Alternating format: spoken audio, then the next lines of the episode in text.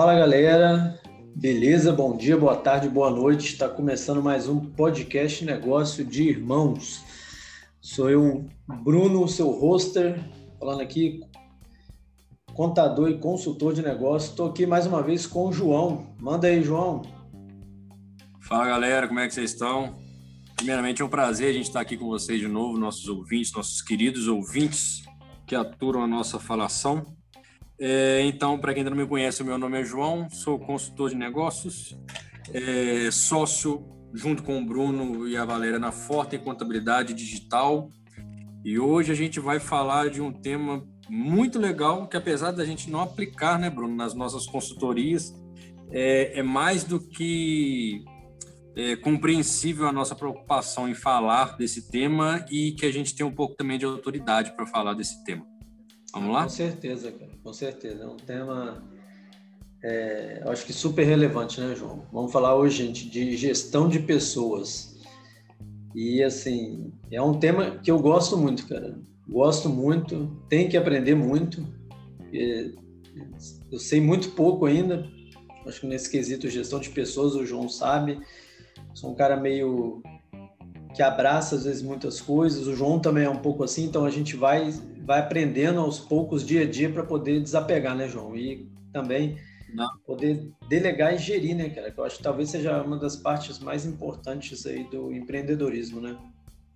É, com certeza, e talvez uma das mais difíceis, né, cara? Porque ainda mais quando a gente lida com micro e pequeno empreendedor, é normal a gente ser o, o CEO, o, o profissional de marketing, o profissional de vendas, o profissional de prospecção, o profissional de compras, é normal a gente fazer isso tudo, mas é, na gestão de pessoas bem aplicadas, tendo o nosso olhar bem voltado para o nosso colaborador, para aquilo que a gente entende enquanto equipe, enquanto time, a gente consegue compreender o quanto que isso impacta na, na, na, na nossa empresa.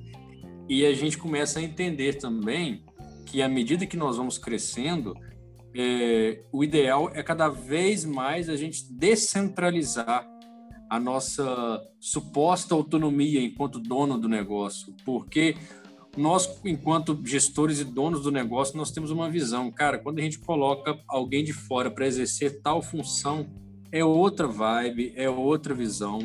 O cara, a pessoa tem muita chance de agregar quando é lógico, quando a gente faz um trabalho que a gente escolhe a pessoa certa para a função, para o cargo certo, a chance que aquela pessoa que vem de fora agregar é muito maior do que a chance minha ou do Bruno de querer ficar querendo ser o todo-poderoso na forte contabilidade. Então, é assim na nossa empresa e isso tem que ser uma verdade em qualquer tipo de empresa.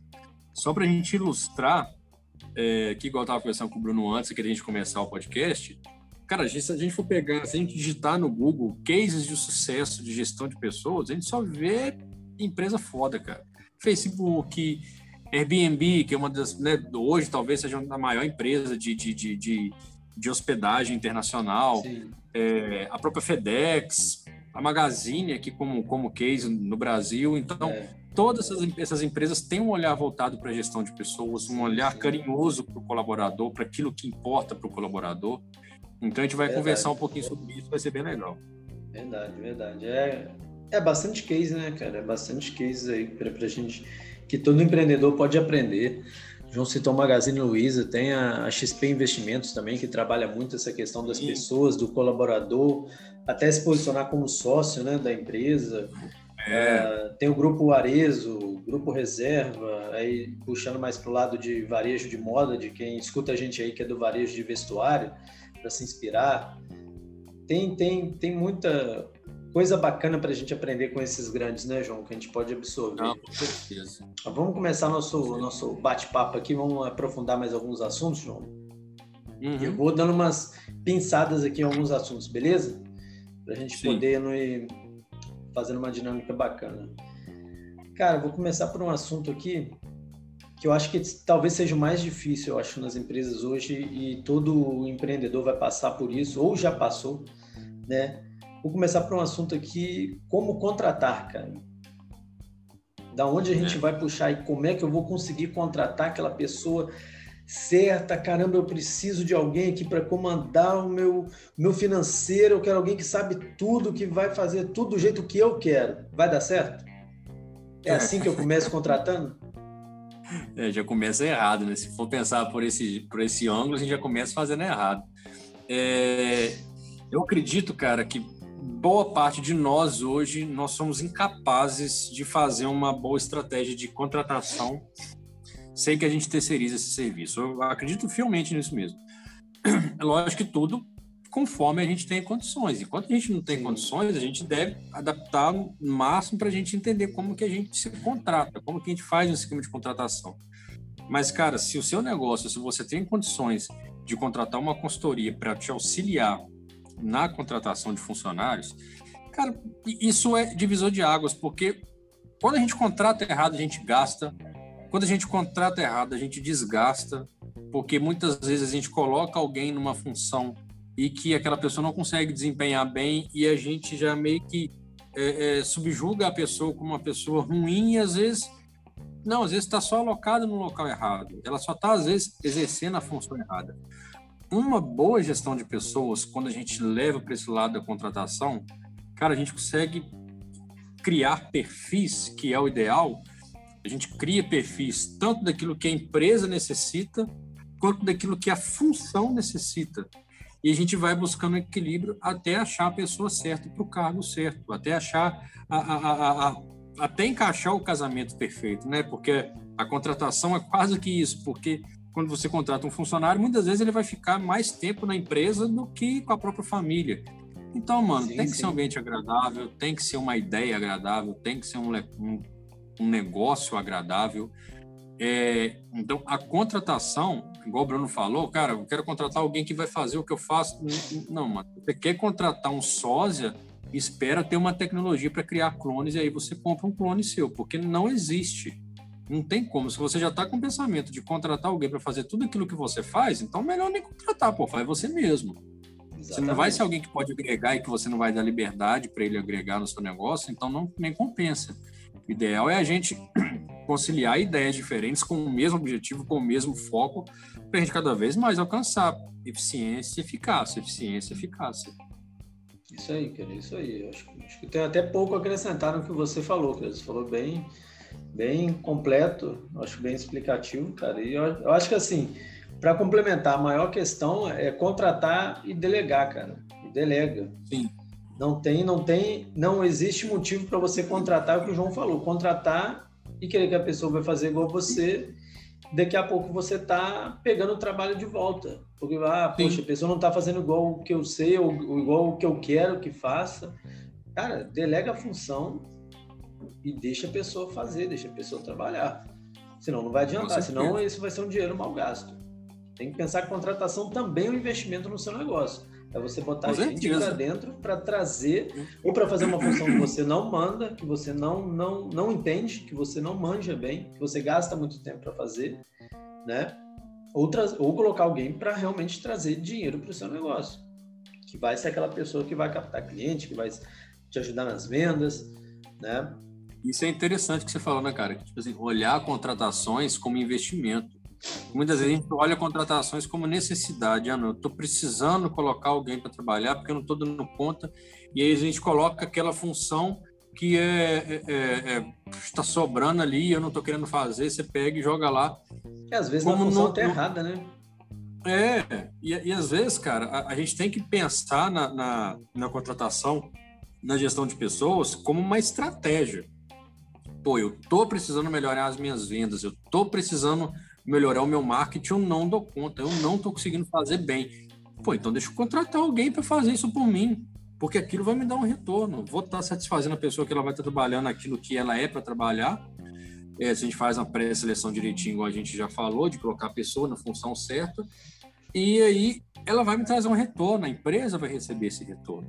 E a gente já cai naquela métrica, né, Bruno? Daquela afirmação que vários pensadores sempre colocam, que funcionários compreendem o maior patrimônio da empresa. Porque realmente é através do funcionário que a gente gera ativo para nossa empresa, é através do funcionário que a gente gera renda para nossa empresa. A máquina gira não é com o nosso braço, é com o braço de quem colabora com a gente, é com o braço de quem trabalha para a gente. Exatamente, cara.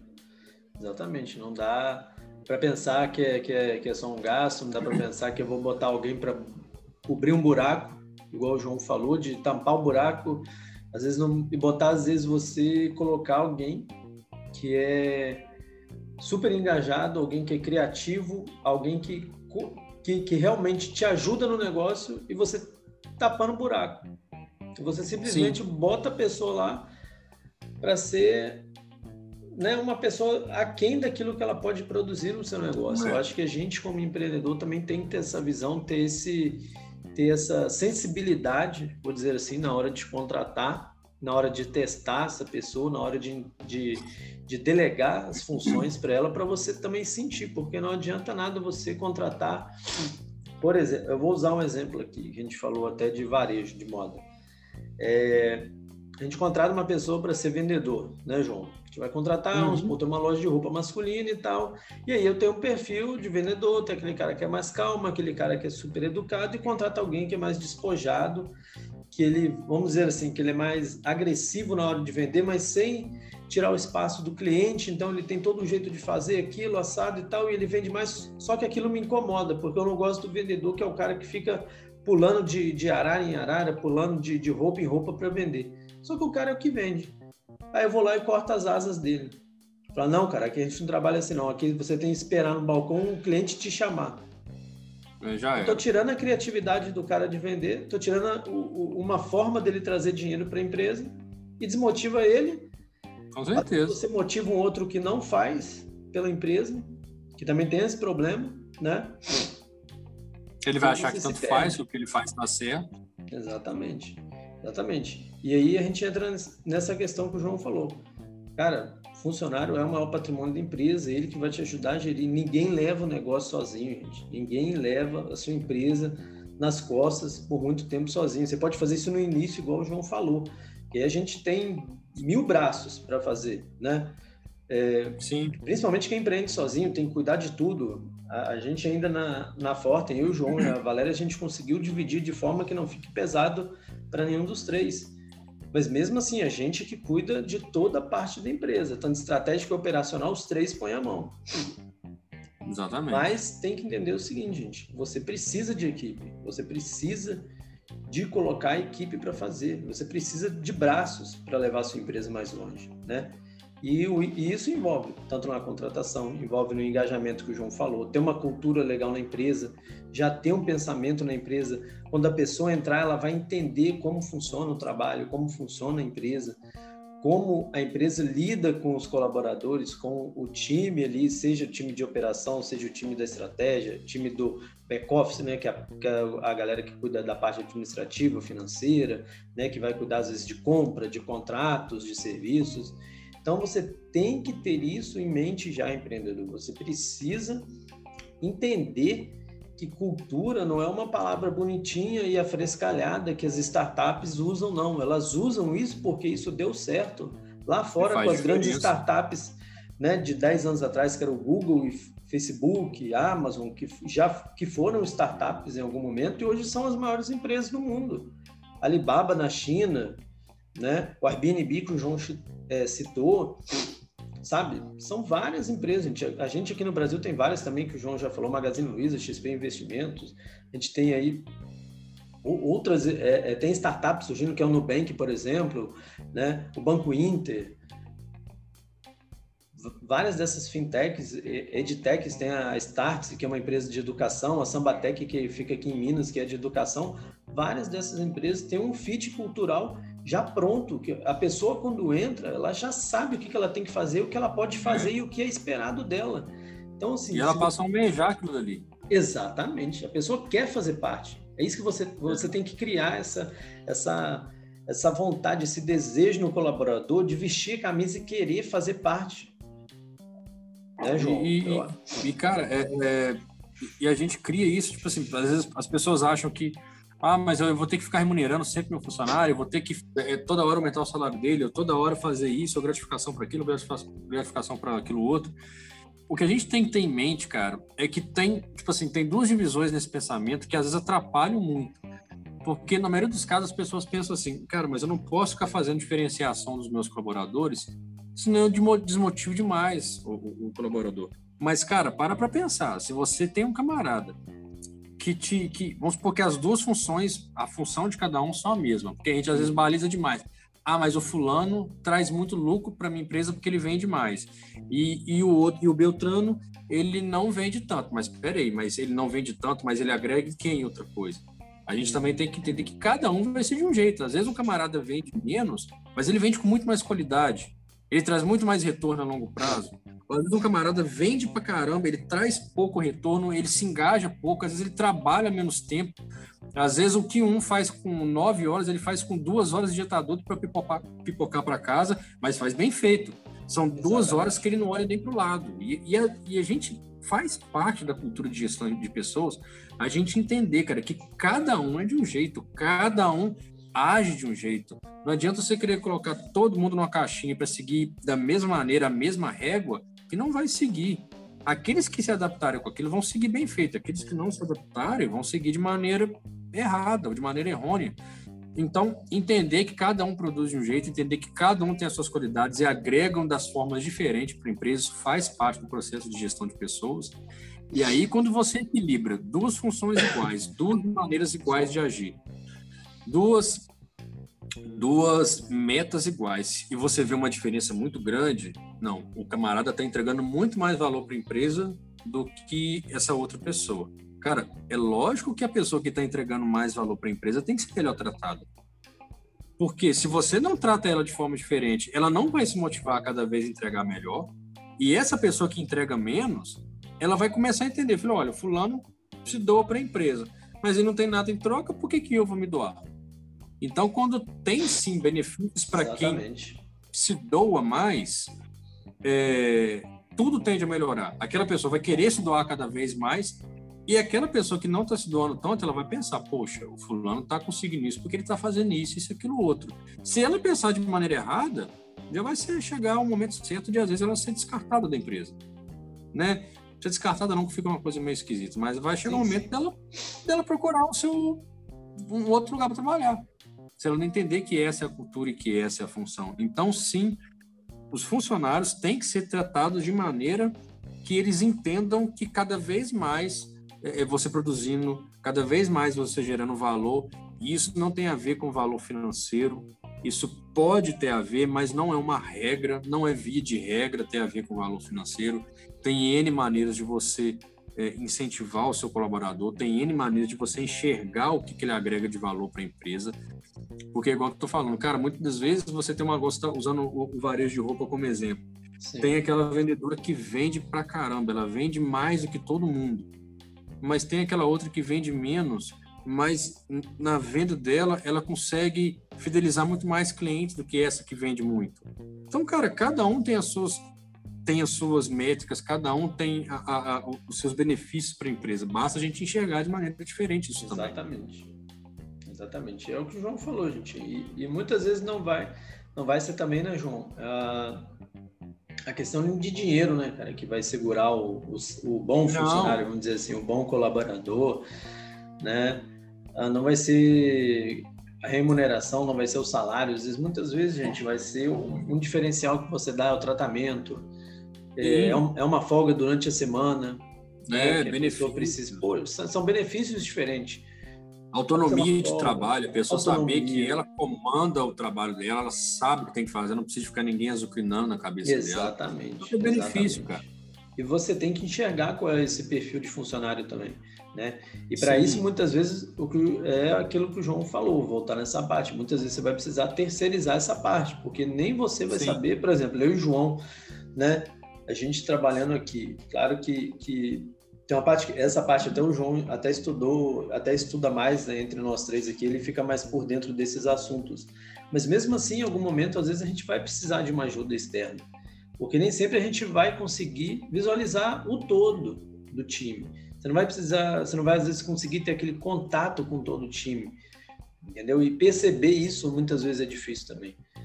É, e, perce é, é, e perceber assim, essa questão, qual é aquele funcionário que vai se engajar mais por, por, conta de uma folga, por conta de poder sair mais cedo, por conta de isso, lógico, vai depender da área de atuação da empresa, né? Não é toda empresa, por exemplo, o varejo que a gente citou aqui, ele tem horário comercial, então vai ser difícil o vendedor sair mais cedo, mas por que ele não poderia ganhar uma folga durante a semana, né? Sim. É, ele tira um dia, ah, mas ele já tem a folga que é domingo ou sábado. Falei, cara, se ele tem ali como meta, uma das metas dele é tirar um dia de semana de folga, pode ter certeza que ele vai dar o sangue para conseguir isso. Não, com certeza. O dia de descanso dele é mais como um prêmio, nem sendo só somente ali o dinheiro, a comissão da venda. Quem trabalha em escritório, poder trabalhar às vezes de forma de forma híbrida, um dia, dois trabalhar de casa, ou ir para um lugar e falar, cara, eu preciso resolver um problema, vou precisar ficar fora da cidade uns dois dias, e tudo bem, a empresa falar, beleza, você tem a sua meta lá para cumprir, tá tudo bem. Se você cumprir, tá tudo certo. Para a gente tanto faz de onde você vai fazer, né? Então você tem que pensar dessa forma também com o colaborador.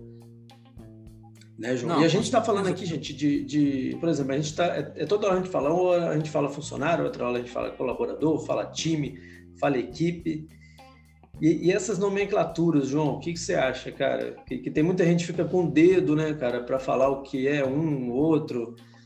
É, cara, isso, isso aí, na verdade, surgiu de, assim, de, de algumas teorias de, de, de administração, cara, para tapar buraco, porque, tipo, o trabalhador de CLT sofre tanto com muitas regras, com muita falta de legislação que, é, é, é, que beneficiam eles, e aí você vai lá, não, agora nós não somos funcionários, nós somos colaboradores. Mano, muda.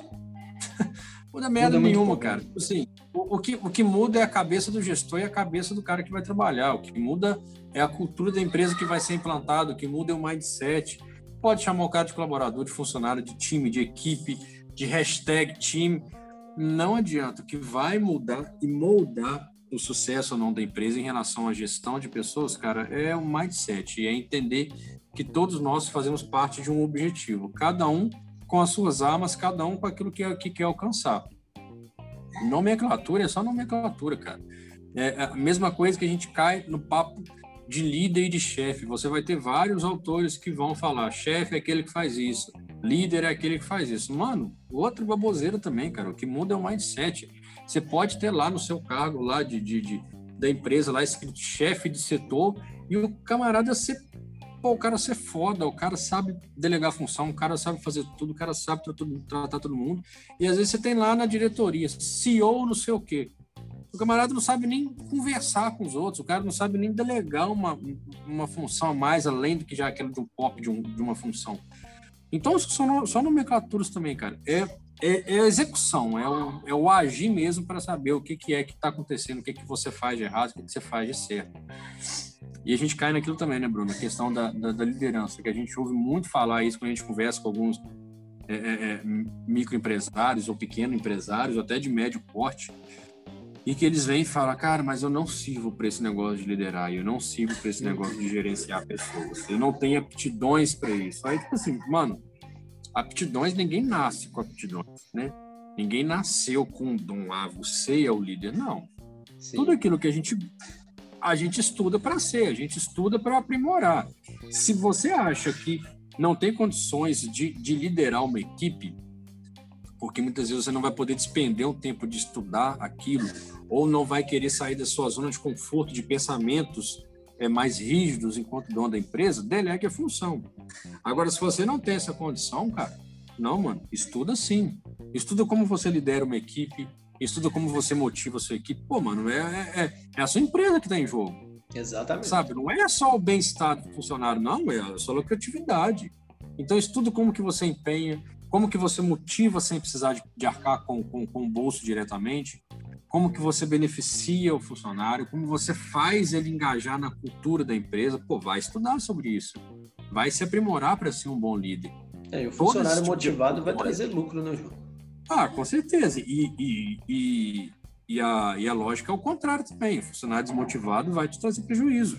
É oneroso. Eu, se torna oneroso ao, ao, ao negócio. Então, é, se você precisa liderar, se você precisa tomar essa postura e não conhece, não sabe como, acho que não tem isso nato em você, porque ninguém tem mesmo, então vai estudar sobre, cara. Vai ver se você realmente consegue fazer isso. Se você está apto, às vezes, a abrir mão de pensamentos fixos, de mindsets fixos que você tem para poder crescer, para poder alavancar. É igual aquilo que a gente está falando.